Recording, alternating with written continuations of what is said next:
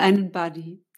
Wir werden zum Durchschnitt der fünf Menschen, mit denen wir die meiste Zeit verbringen. Meine ersten Erlebnisse im Online-Business waren so, dass ich versucht habe, meine Erlebnisse mit meinen Freunden zu teilen. Und wenn ich sagte, ich plane einen Podcast oder ich habe ein Webinar gegeben, dann haben die mich mit einem riesen Fragezeichen im Kopf angeguckt. Und ich habe gemerkt, ich kann da mit meinen Themen gar nicht landen. Das sind alles neue Themen und neue Themen brauchen neue Menschen. Geh in eine Facebook-Gruppe, finde einen Buddy, finde jemanden, der im Schulterschluss mit dir unterwegs ist, der sich parallel mit dir entwickeln möchte, den du als Sparringspartner nehmen kannst. Und es geht überhaupt nicht darum, dass wir mehr Wissen brauchen.